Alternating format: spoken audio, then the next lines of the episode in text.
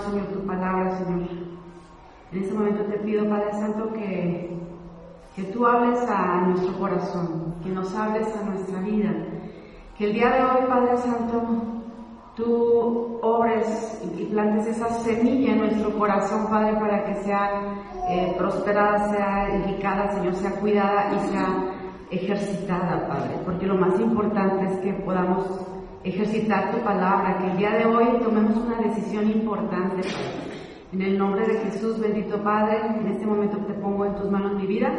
Te pido que seas tú el que hables a nuestros corazones y que nos hables a todos a través de tu palabra. En el nombre de Cristo Jesús. Amén. Amén. Muy bien, pues vamos a ir, por favor, ahí en Juan, capítulo 13, por favor. Juan 13. Vamos a estar ahí en el 13. Y vamos a, leerlo. Bueno, el título de este, de este sermón, por si usted anota, le gusta anotar, se llama La cena con la gracia. La cena con la gracia.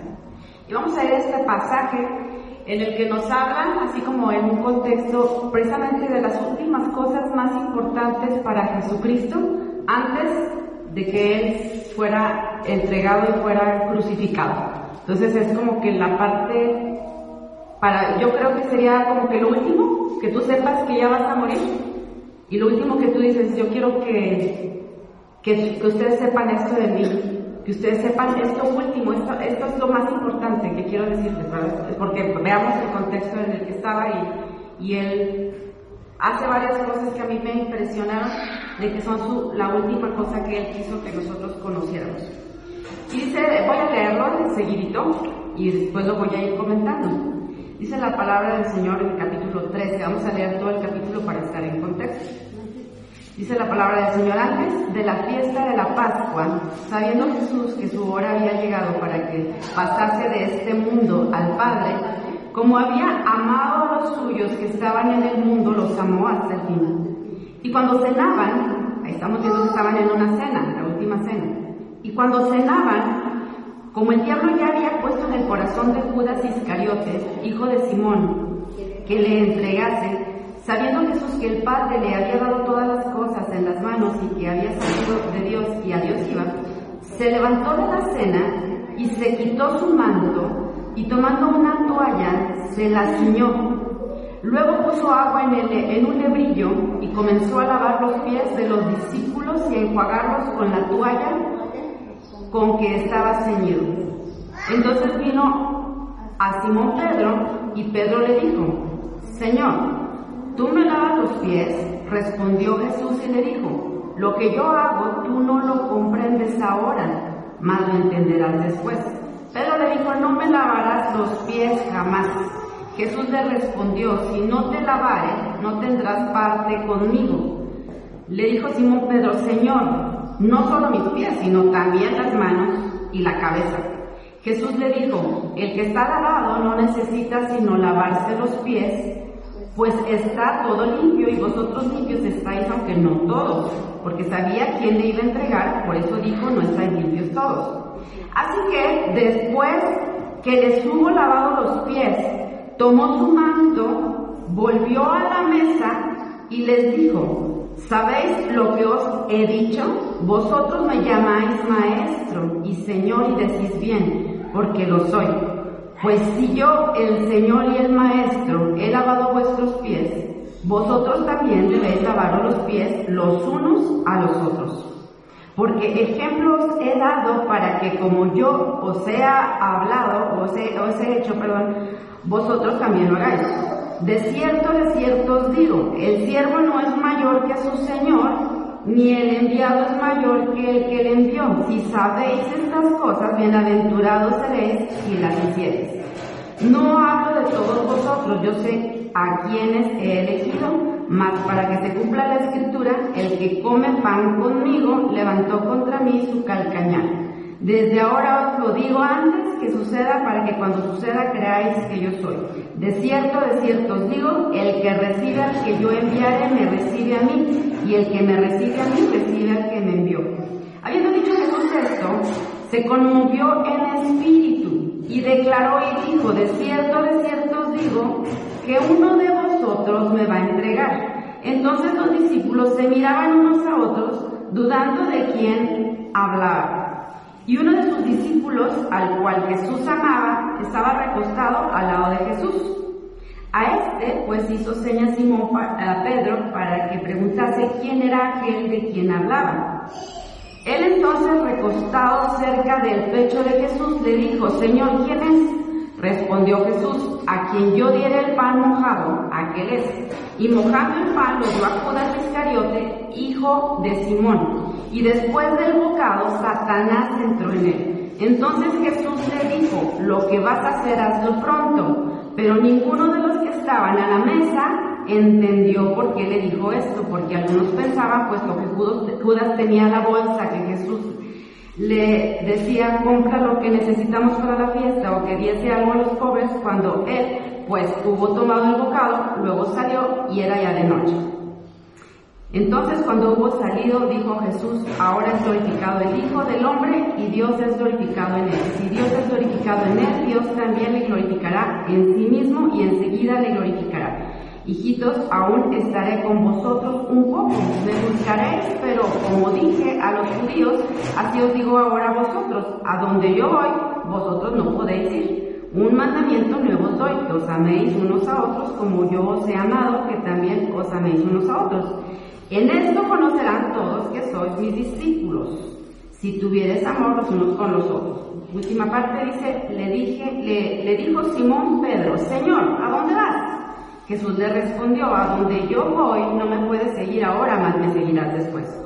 Y le dijo Pedro, Señor, ¿por qué no te puedo seguir ahora? Mi vida pondré por ti. Jesús le respondió, tu vida pondrás por mí. De cierto, de cierto te digo, que no cantará el gallo sin que me hayas negado tres veces. Ahí está todo el pasaje, se lo leí completito. Entonces vemos ahí el contexto, mis hermanos, cómo es que, cuáles fueron las cosas importantes que Jesús les, comentó, Jesús les dijo a sus discípulos, cuáles fueron las recomendaciones. Lo primero, Vemos que estaban en una cena. Por eso yo le puse a este, a este sermón cenando con la gracia, porque estaban cenando con Jesús. Y aquí vemos que lo más importante para él es comentarles a sus discípulos o decirles a sus discípulos que sirvieran, que se sirvieran unos a otros. Él se ciñó, o sea, tomó un tiempo en medio de esa cena de ceñirse e ir y servir a otros. Y, vamos, y si usted lee en Mateo, en alguno, de los otros libros, esta misma escena, usted va a ver que cuando Jesús está ahí compartiéndoles y lavándoles los pies, también hay una discusión entre los discípulos diciendo quién ocuparía los puestos mayores. Y están ahí comentando y diciendo, y, y, a ver, ¿y quién va a estar adelante? Y es cuando Jesús, ahora sí, les muestra que el que sirve es más tiene mayor autoridad que el que nada más está sentado, ¿me explico? O sea, el que sirve. Les, nos enseñó este principio. Este principio puede servir.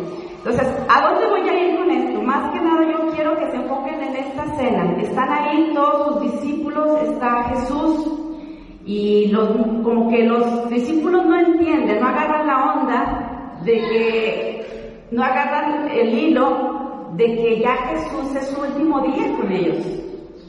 O sea, ellos no lo agarran porque todavía están discutiendo entre ellos a ver qué les va a tocar del pastel, ¿no? ¿Qué es lo que van a, que cada uno qué va a hacer en vez de estar diciendo, o sea, agarrando, o sea, como sintonizados con, con Jesús. Ahí vemos, en esta escena, y en todo lo que les leí, que hay tres personajes principales. O sea, aparte de Jesús, hay tres que están sentados, o sea, están varios todos los discípulos sentados, pero están tres importantes. En esta escena vemos a tres hombres sentados a la mesa con Jesús. Pedro, Juan y Judas.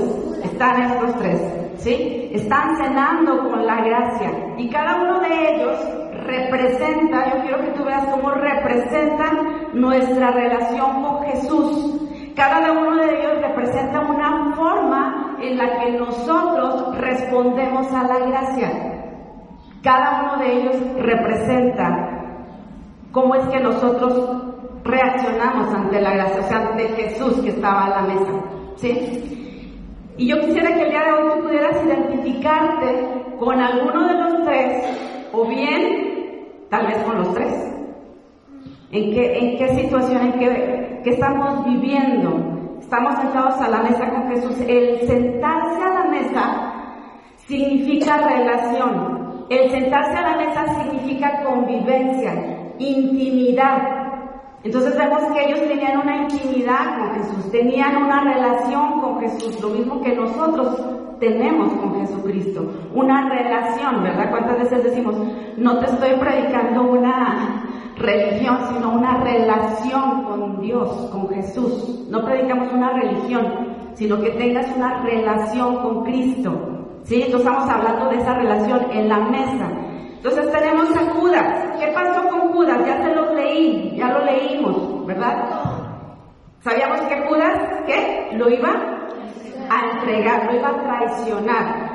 Judas esa noche decidió, es una decisión que él tomó, decidió entregar a Jesús, entregándolo a sus enemigos y vendiéndolo por 30 monedas de plata. Sabemos esa historia, ¿sí? Pedro esa noche le hizo una promesa, le hizo una promesa a Jesús diciéndole que aunque todo el mundo lo abandonara, él iría hasta la muerte con él. Ahí está la promesa. Y tenemos a Juan, que mientras todos estaban hablando, Juan se mantuvo callado y simplemente recostó su cabeza sobre el pecho de Jesús. Tenemos estos tres, con tres comportamientos diferentes. ¿Con cuál te identificas? Al terminar la noche, y tú lo has leído, no lo, terminamos de leer más capítulos adelante, pero tú ves, tú sabes cómo terminaron la noche. Judas terminó ahorcado en un árbol. Pedro terminó fracasando en su promesa, ¿verdad? Engañando a Jesús. No y negando a Jesús tres veces, no solamente una, ni dos, ni dos, tres veces negó. Y tenemos a Juan, que fue el único que acompañó a Jesús hasta la cruz. Tenemos estos tres, pues.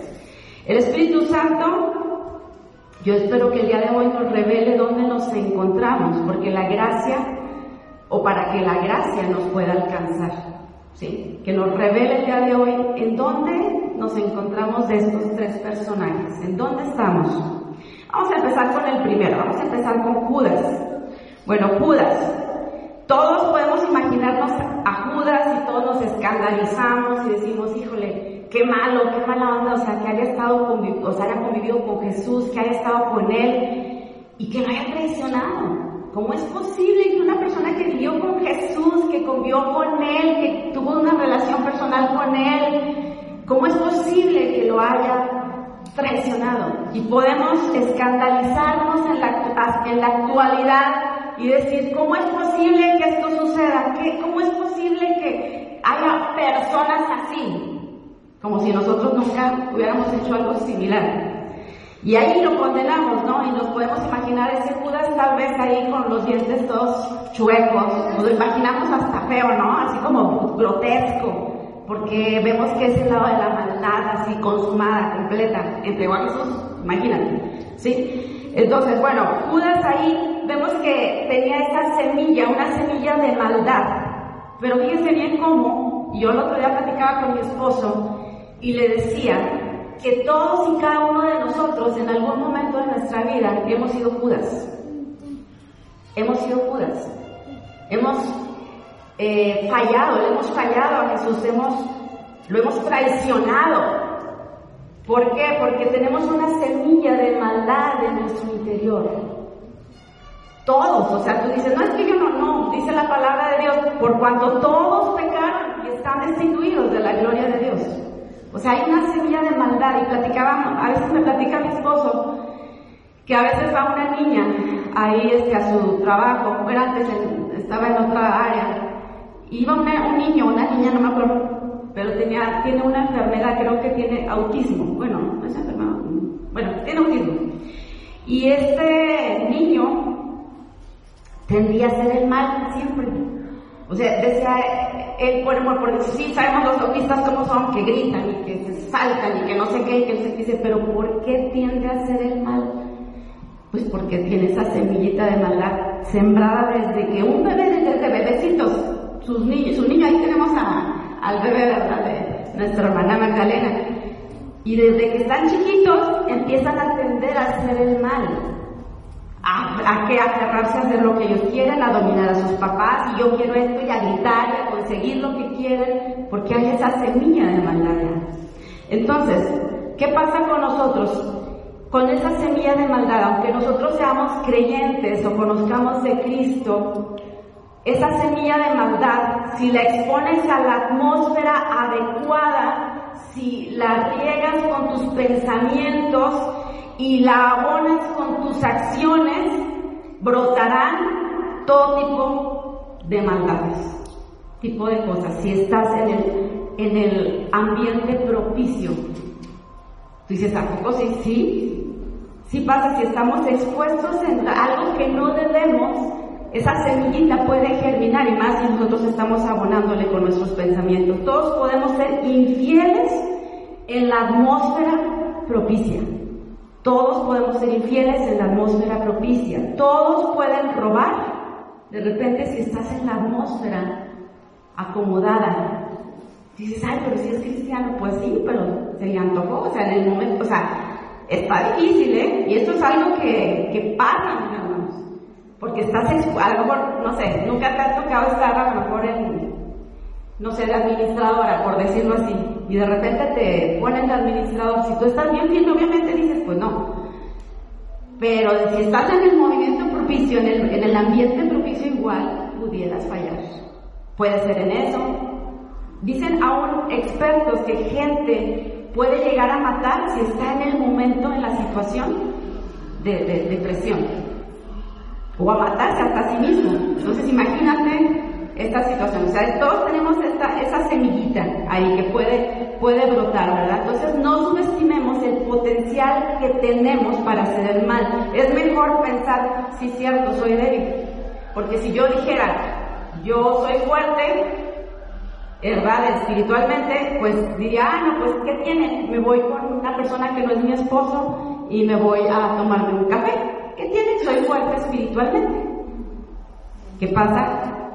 Ahí hay una debilidad y si yo no cuido, eso que puede pasar, que puedo enlazarme con otra persona, porque estoy en el ambiente propicio. Entonces tenemos que tener cuidado, que es lo que pasó con Judas, ¿verdad? Entonces es sabio que nosotros no nos expongamos, que tú joven no te expongas, o sea, que no te sientas el fuerte. Sí, sabemos que en Cristo somos más que vencedores, esta es otra área, pero yo te estoy hablando que no te expongas en lugares de pecado, porque esto ocurre, esto pasa, o sea, no seas tan, pues, tontito, porque podemos estar en lugares que nos van a hacer daño, que nos van a afectar, y sabemos que, que somos débiles, ¿sí? Entonces, eh, por decir, estás a solas con tu novio, sabes que no puedes estar solas con tu novio, porque es un ambiente propicio que te va a llevar a pecar, o sea, por muy fuerte que seas. ¿Me explico? Entonces, vamos por ahí, este, más o menos acomodados. Entonces nos escandaliza también la manera pues en que Judas traicionó a Jesús. Pero ¿cuántas veces hemos traicionado a Jesús de otras maneras? ¿Sí?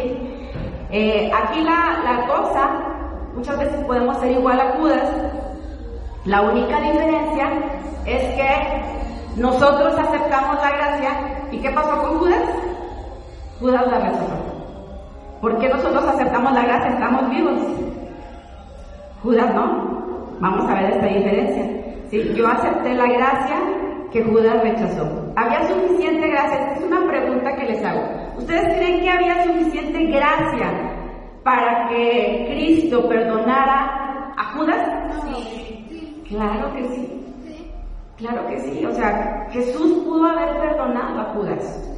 Sin embargo, Judas rechazó esa gracia. ¿Sí? Dice que Judas reaccionó ante lo que había hecho y fue y se ahorcó. Fíjese cómo que, o sea, sí tuvo un remordimiento, le remordió la conciencia. ¿Usted sabe la diferencia entre remordimiento y arrepentimiento?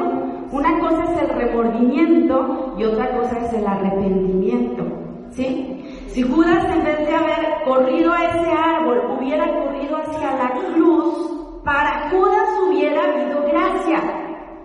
Si hubiera gracia para, si hubo gracia para el ladrón que estaba a un lado de Jesús, ¿se acuerda cuando lo crucificaron? Y hubo gracia para él, cuanto más hubiera habido para Judas que había estado con él, Jesús lo hubiera perdonado. ¿Sí? Si hubo gracia para Pablo, que mataba a cristianos, que nos ha predicado el pastor y nos hablaba de que cómo los arrastraba, los sacaba de las greñas a las mujeres de la iglesia. Si hubo gracia para Pablo, no habría para Judas.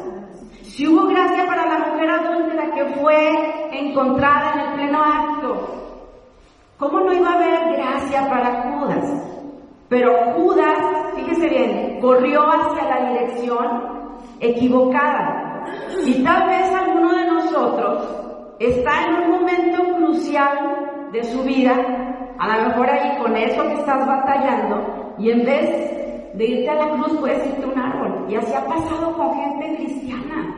Ha habido gente que se ha quitado la vida, pastores también que se han quitado la vida. ¿Por qué? Porque llega ese remordimiento. Gente cristiana, personas que, que conocen de Jesús. Y en vez de irse a la cruz, se van al árbol, equivocadamente. Jesús envió un mensaje a Judas en esta escena. Fíjate, en el contexto judío, la costumbre de un anfitrión en la cena era que si quería, por ejemplo, honrar a un invitado, lo que hacía es untar un pedacito de pan en la salsa del cordero y darle el primer bocado a esa persona. Jesús le dio el primer bocado a Judas, sabiendo que él le iba a entregar. O sea, cómo Jesús lo honró primero. Y Judas ni siquiera por aquí le pasó, porque estaba entretenido en sus cosas, ya estaba maliciando lo que iba a hacer. Entonces les hablaba yo que la razón por la que Judas fue y se ahorcó fue porque Judas experimentó un remordimiento. Remordimiento diferente a arrepentimiento. El remordimiento te hace sentir dolor por las consecuencias que el pecado acarrea sobre ti. La vergüenza te hace, te hace sentir vergüenza, te hace sentir conflictos en tu mente que dices estoy mal, la estoy regando. Por ejemplo, los chicos, los jóvenes con la masturbación, la pornografía, ¿no? Te, llega ese pensamiento de hacerlo y estás ahí, ay, sé que la regué, no debía haberme pasado a lo mejor con mi novia o con mi novio, no debía haber hecho eso. Y te revuelve la conciencia en jóvenes, a lo mejor en adultos se lo pongo en otras cosas. También a lo mejor tú mentiste, dijiste una mentira y te llega ese remordimiento, es que ¿por qué lo hice? No debiera haber hecho esto. Y te da vergüenza, ¿verdad? Y hay conflictos en ti, trae heridas, todo eso, y hay un dolor, si hay un dolor. Y eso es lo malo, o que podemos confundirlo entre remordimiento, pero el arrepentimiento es diferente. El arrepentimiento tú sientes dolor porque has lastimado el corazón de Dios. O sea, es diferente. Ya no tiene tanto que ver contigo. Si se fija, el remordimiento es más hacia mí, hacia el yo, hacia yo tengo, yo hice, yo. Te acusas tú mismo y estás, te escondes incluso de Dios. En cambio, el arrepentimiento sientes dolor por haber lastimado el corazón de Dios. Entiendes que realmente es Dios a quien tú le estás ofendiendo, que hasta le lastimas porque has quebrantado esa relación que tú tenías con Él. Y el arrepentimiento entonces no se trata de ti, se trata de Dios. Se trata de ir tú a la cruz y de entregarle tu pecado. ¿Te fijas la diferencia? Si de verdad Judas se hubiera arrepentido, pues no se hubiera ido a ahorcar. Pero como no se arrepintió, simplemente le dio remordimiento, se dejó llevar por ese, por ese pensamiento, así como a muchos, mejor prefieren quitarse la vida, suicidarse, porque sienten que ya no pueden ser perdonados, que ya no hay gracia para ellos, cuando ahí está la gracia. La gracia de Jesús está ahí. Entonces, es hasta que nosotros lo podamos entender, que nosotros podamos entender que Jesucristo fue a la cruz por amor a nosotros, cuando entendemos realmente que Él ya pagó, ahora sí es cuando podemos nosotros llevarle nuestra carga y decirle, Señor, aquí estoy, perdóname, perdóname. ¿Sí? Entonces, aquí vemos que muchas veces nosotros podemos conocer el concepto de la gracia y aprovecharnos, porque también podemos aprovecharnos del concepto de la gracia, ¿no? De decir, no, es que la gracia, es que si yo peco, pues por eso tengo a Jesús. Y lo puedes hacer un círculo, ¿no? También, porque también hay extremos en el que dices, no, es que Jesús siempre me va a perdonar. Entonces, si tú estás entendiendo eso, ¿verdad? Porque también puede justificarse con esto que estoy diciendo que diga, no, entonces Jesús me perdona una y otra vez puedo pecar, al fin que ahí está la gracia. Bueno, pues yo quiero decirte que si tú piensas eso, es que tú no has conocido quién es la gracia. Has conocido el concepto, pero no conoces a quién es la gracia que es Jesús. O sea, Jesús es la gracia. Y cuando tú, tú puedes violar un concepto, tú puedes violar una palabra que, que, conoces, pero no puedes traicionar a la persona que es Jesús. ¿Sí? Si tú la traicionas es que no la conoces. ¿Me explico? Entonces ahí vemos la diferencia. Cuando tú tienes un encuentro con Jesús, todo cambia. Pero si tú tienes nada más el conocimiento del concepto, pues la persona jamás va a cambiar va a transgredir una y otra vez la palabra, no le va a importar, porque simplemente estás transgrediendo la palabra y no la gracia, que es Jesús. Jesús es, es la gracia en persona, por eso yo les decía, cenando con la gracia, es el, el, título. Entonces, la gracia es gratis, pero porque sea gratis no quiere decir que no vale. Alguien ya pagó por ello. O sea, la gracia es gratis, pero Jesús le costó.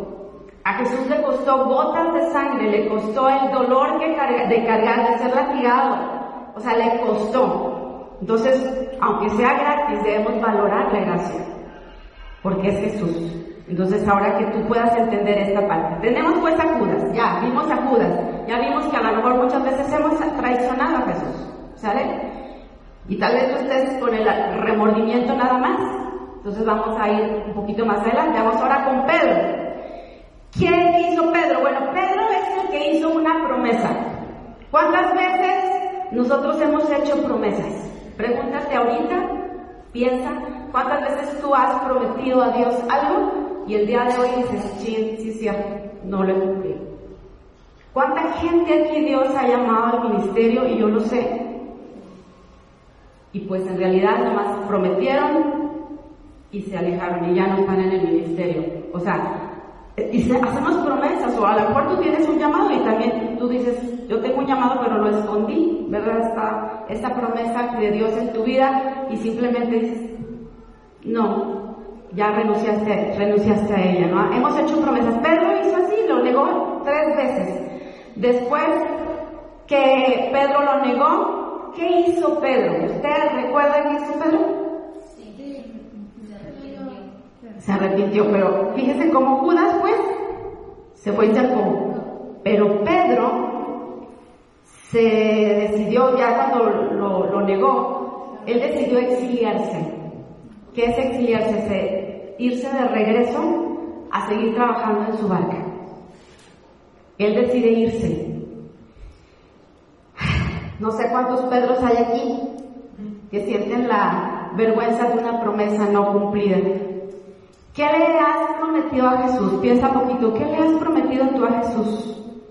A veces, eh, yo recuerdo más en la juventud, cuando nos pasaban así, teníamos eventos en los que estábamos todos los jóvenes y nos hablaban y nos decían que no debíamos tener este, un novio que fuera inconverso. Y yo recuerdo muchas veces que yo le prometía una y otra vez a, a Dios, ya, lo voy a dejar, lo voy a dejar. Y lo prometía y regresaba nuevamente con él. Y así fueron varias veces. Y yo creo que esas son nuestras batallas. En, juventud esas eran mis batallas. A lo mejor ahorita son otro tipo de promesas, ¿verdad? Que le hacemos a Jesús. A lo mejor de, voy a leer la palabra y dices, de anda, soy un Dios un, día que haya predicado el pastor y no, que me sigo, ya voy a leer y voy a predicar. Y a la semana te das cuenta que no predicaste ni leíste la palabra. No fallaste. Y, no le cumpliste a Dios esa promesa, ¿verdad? Entonces, cuando nosotros no cumplimos una promesa, ¿qué es lo que pasa en nuestra vida? Nos da vergüenza. Tenemos vergüenza ver a Dios cara a cara, tenemos vergüenza de sentarnos a la mesa con Jesús, porque hemos fallado, porque sabemos que no hemos cumplido, nos da vergüenza. Y cuando entramos en esa, porque puede ser, en mi caso, yo les platicaba, que se hizo un círculo vicioso, que iba a una reunión de jóvenes y nos decían, no andes con gente inconversa, gente que no conoce de Cristo. Y yo decía, te lo prometo, sí, Señor, ahora sí lo voy a dejar. Y pasaba una semana y la debilidad nuevamente volvía a fallar. Y otra vez, otra vez, total que lo que te quiero decir es que se hizo un círculo. Se hace o se llega a ser un círculo vicioso en el que tú prometes y puede ser el pecado, por ejemplo, no sé, de pornografía, de masturbación, puede ser drogas para los que me están viendo, a lo mejor hay gente que se droga y que dice ya no más, o, que se alcoholiza o que fuma, y dice ya no más, te prometo que ya no lo voy a, no lo voy a hacer, sin embargo lo sigue haciendo porque hay un círculo vicioso. Y esto no cambia la vida de nadie. El que te arrepientas una y otra vez y sigas haciendo lo mismo, pues es un círculo vicioso nada más. Y no nos va a cambiar. Pedro, ¿qué hizo? Les digo, se fue a pescar. Él regresa barca, avergonzado, dice.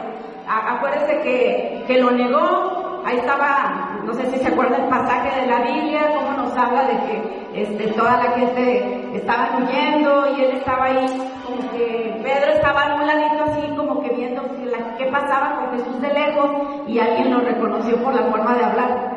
Y fue cuando lo negó, que negó a Jesús, pero después de que tenía todo eso y que bueno, pues sí, eh, todavía ahí no se ve a lo mejor literal su, su arrepentimiento, sí lloró, estaba triste, pero pues yo pienso, digo, pues si se hubiera arrepentido a lo mejor hubiera seguido predicando a Jesús. ¿Por qué no siguió predicando? ¿Por qué decidió irse a su barca? ¿Por qué decidió irse a pescar, a hacer lo que estaba haciendo? Bueno, pues él no se ahorcó, pero sí iba a ahorcar su propósito. Iba a ahorcar su propósito. Regresando al lugar de donde Jesús lo haya sacado, de la barca. La barca no es un lugar de pecado, precisamente, o sea, no es un lugar de pecado necesariamente. La barca es un lugar de mediocridad, de no creer, medio creer. Es un lugar de medio creer, es irte a ese lugar, a ser mediocre cristiano. Medio creer, a ser mediocre. Pedro decidió ir a exiliarse, a esconderse a ese lugar de donde Dios lo había sacado. Pedro dijo, haré lo que sí me sale bien. Haré lo que sí me sale bien como gente que ha estado aquí, que ha estado con todo lo de, les decía yo, que ha sido llamado para ser un predicador, que ha sido llamado para ser un pastor y que al último mejor me regreso a hacer lo que estaba haciendo. ¿Qué puedo hacer? ¿Qué podemos hacer con eso?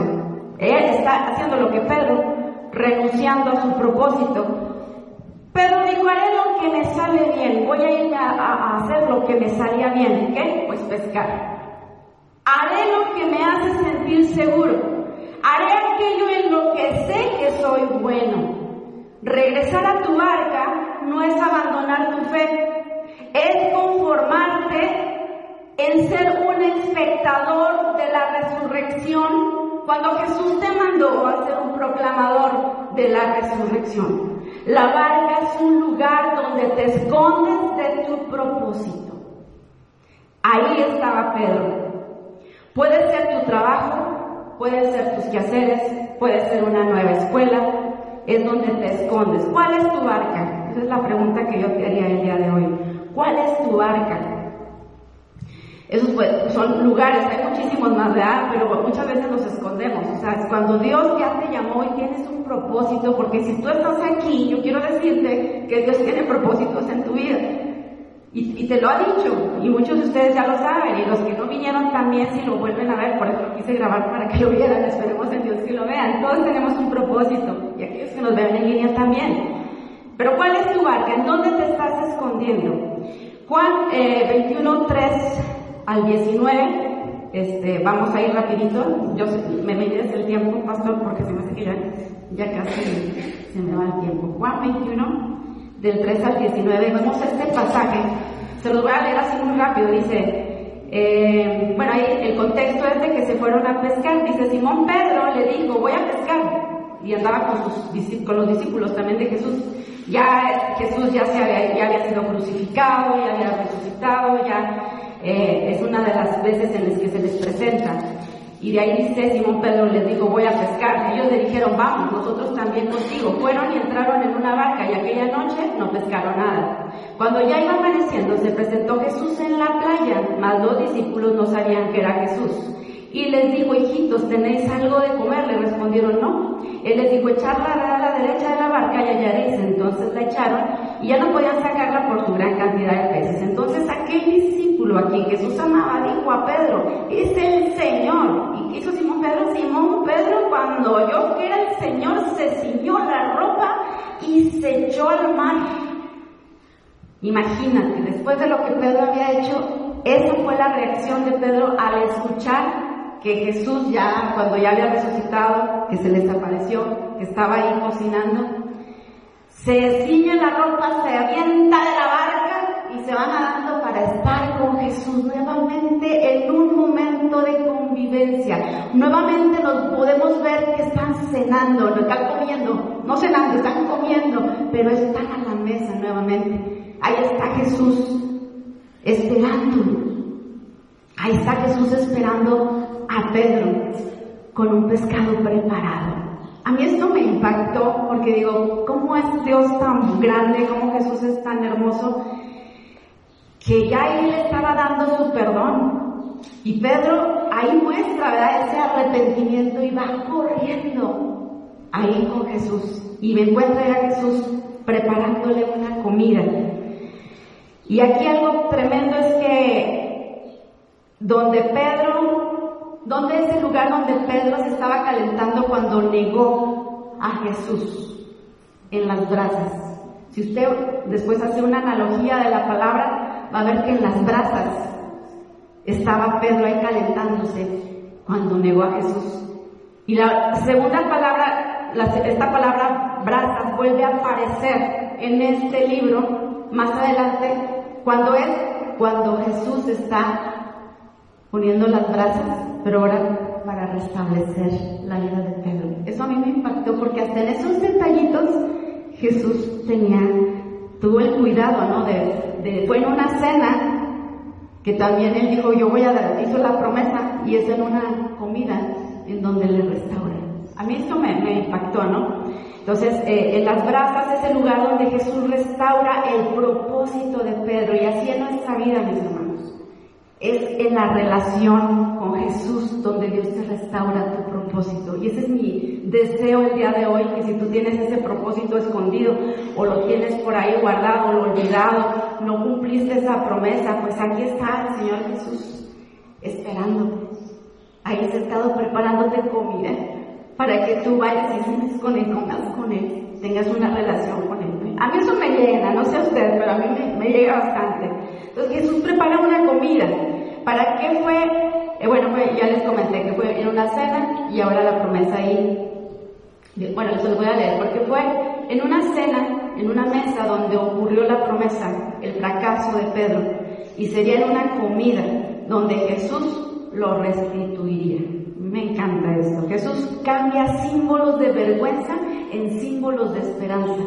¿Cuántos jóvenes hay que renuncian a la pornografía, renuncian a, todo este mundo de pecado?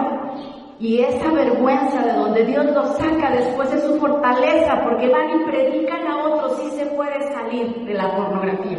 Porque de donde Dios te saca es de donde Dios te va a empezar a ti a usar y a tener, a, que tú veas ese propósito que Dios te dio, te va a usar en esa vergüenza. Dios es especialista. ¿Por qué? Porque aún la cruz Acuérdense qué significaba para los judíos. La cruz, ¿qué significaba? Era lo peor. Anatema, era quienes, de lo peor que pudiera ser. Y ahorita la cruz, ¿qué significa? La cambió, la transformó por esa verdad, por esa, ese símbolo de victoria. Y así es nuestra vida. O sea, de donde Dios te saca es donde Dios te va a usar. Eso que tú, tú, estabas batallando precisamente es donde Dios te va a usar. De ahí emana tu propósito. Entonces cada quien que pueda ver de dónde, de dónde es de donde Dios te sacó. Entonces Pedro le negó tres veces. Pero ahí vemos en este pasaje, en, Juan 21, ahí vemos eh, Dice, al descender, en el verso 9, 21, 9, Juan, al descender a tierra vieron brasas puestas, ahí donde le digo que dice la palabra brasas, y un pez encima de ellas y pan. Jesús les dijo, traed los peces que acabáis de pescar.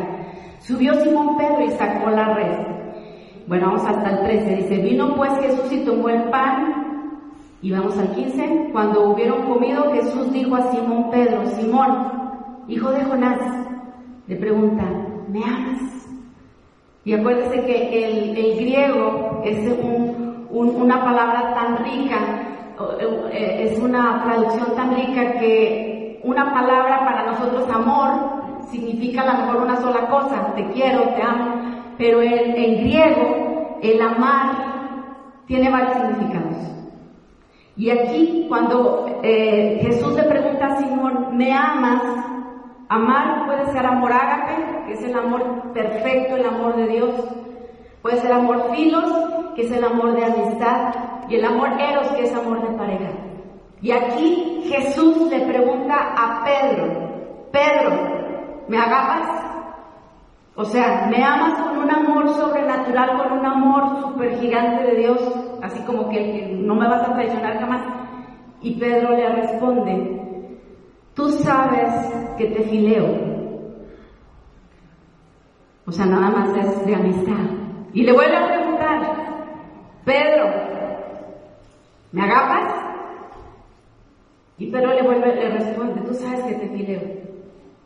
Pero aquí lo, lo interesante que yo veía es que le dice, así el más completo, la primera vez, dice, él, eh, cuando tuvieron comido, Jesús dijo a Simón Pedro, Simón hijo de Jonás, ¿me amas? O sea, ¿me agapas? Más que esto, le respondió, sí Señor, tú sabes que te fileo. Y Jesús le responde, apacienta mis corderos, cumple tu propósito. ¿Te fijas? Le vuelve a decir, ¿me amas?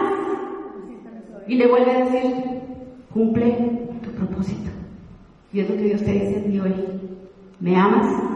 Cumple propósito. Cumple tu propósito. Regrésate de tu marca. Yo sé que te habías escondido ahí.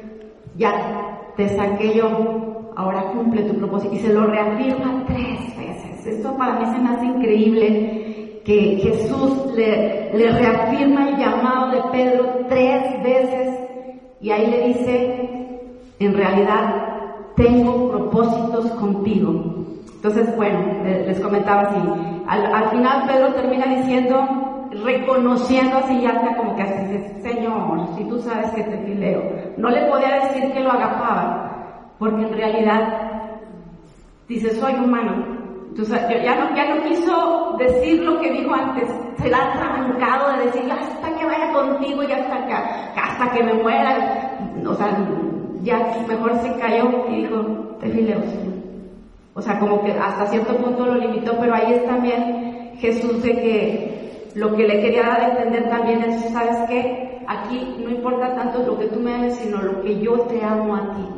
Y que te agarres de ahí, apalancarte de ahí, de saber que, que, yo te amo. O sea, Jesús está diciendo a Pedro, para que cumplas el propósito que, a lo que yo te eh, he llamado. Entonces, a causa de la vergüenza, Pedro tal vez antes no comía, con el Señor Jesús, vaya, no, acuérdese que se fue a la barca, comía migajas, y muchas veces nosotros cuando estamos así, como Pedro, nos conformamos con las migajas, mis hermanos, pero Dios nos está hablando, yo creo que el día de hoy, que Dios te hable, de que te sientes nuevamente a la mesa, restablezcas tu relación con Él, como lo hizo Pedro, y que ahora sí, como, como Jesús, te pregunte el día de hoy, ¿me amas?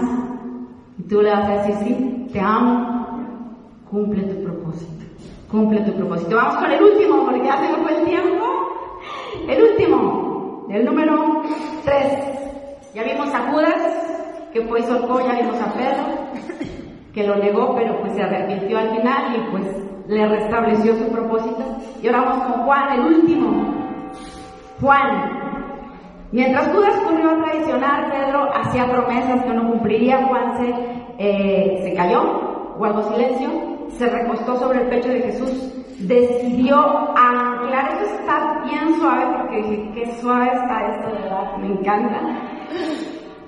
Juan decidió anclar su identidad en Jesús. Y él dijo, yo soy aquel al que Jesús ama. Esto a mí me impactó porque si usted, estuve todo el camino, venía buscando dónde dice la palabra que, que, Juan es el discípulo amado. ¿Dónde dice? Ahí estoy buscando en Mateo y en varios libros y pues, preguntando en Google y todo eso, no googleando. ¿Y dónde cree que dice que, que Juan es el amado? En el libro de Juan, porque lo escribió entonces nadie lo dice, lo dice. O sea, el mismo Juan dice que Él es el amado. ¿Y qué es lo que nos quiere dar a entender esto? Debemos anclar nuestra vida no en lo que tú haces por Jesús, sino por lo que Jesús hace por ti. Dios está en nuestra vida y nosotros debemos estar conscientes de esto. ¿Qué quiero decir con esto? Que Debemos tener una identidad de que Él te ama, una revelación en tu vida de que Jesús te ama. Mientras no haya una revelación en nuestra vida de que Jesús nos ama, vamos a seguir siendo mediocres, vamos a seguir comiendo las migajas, vamos a seguir sintiéndonos menos, sintiéndonos ofendidos, sintiéndonos que nadie nos quiere, que no me saludan. Eres el amado. O sea, Juan se la creyó, pues. Juan se la creyó. Él se creyó su identidad. Tú y yo tenemos que creernos la identidad. Que, que soy la amada, que soy el amado. Levantarte y decir, aquí estoy, aquí está la amada del Señor. Imagínate si voy con esta autoridad a mi trabajo, si voy con esta autoridad a la escuela, si voy con esta autoridad de soy la amada, aquí estoy, en mis negocios, pues me voy bien, porque soy la amada, me la creí, pero cuando ni siquiera no lo creemos,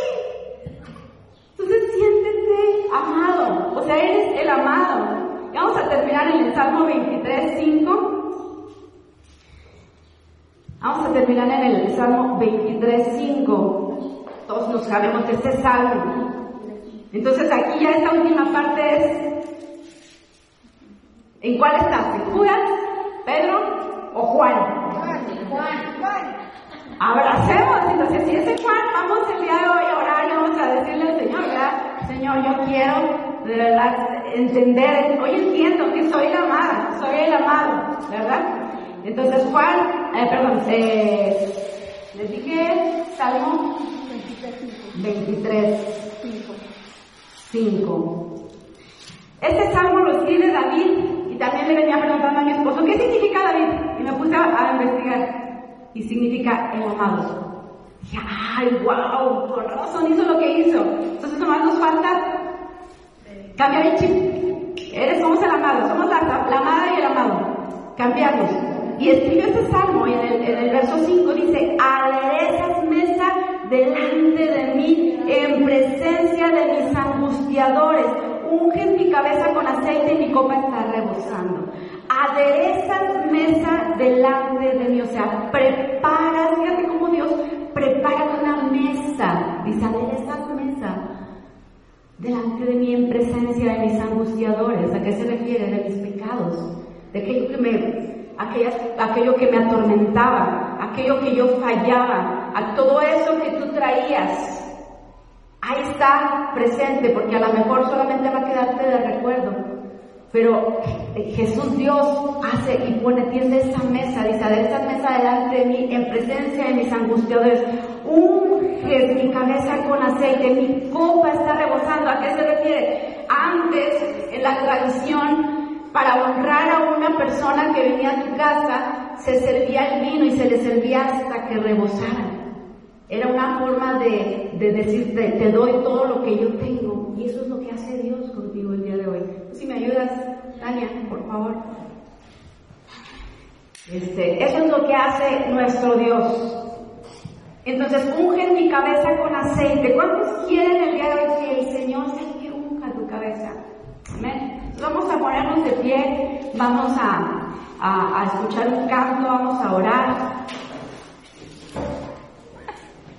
Jesús el día de hoy nos sirve una copa, nos da ese honor de sentarnos a la mesa, te sirve y hace desbordar en la copa la gracia de Jesús se desborda para ti delante de tus angustias. Y si tú necesitas esa gracia en tu vida, mi hermano, vamos a, orar el día de hoy. Yo no sé si estás en el puesto de Judas, pueden bajar Si están en, en, la situación de Judas, Cuéntame la situación que. Vamos a escuchar este canto. Yo quiero que lo escuches. Ahora sí tú No te aprendí. Si no te salvo así, que solo dependo de mí. Si no te las cosas importantes.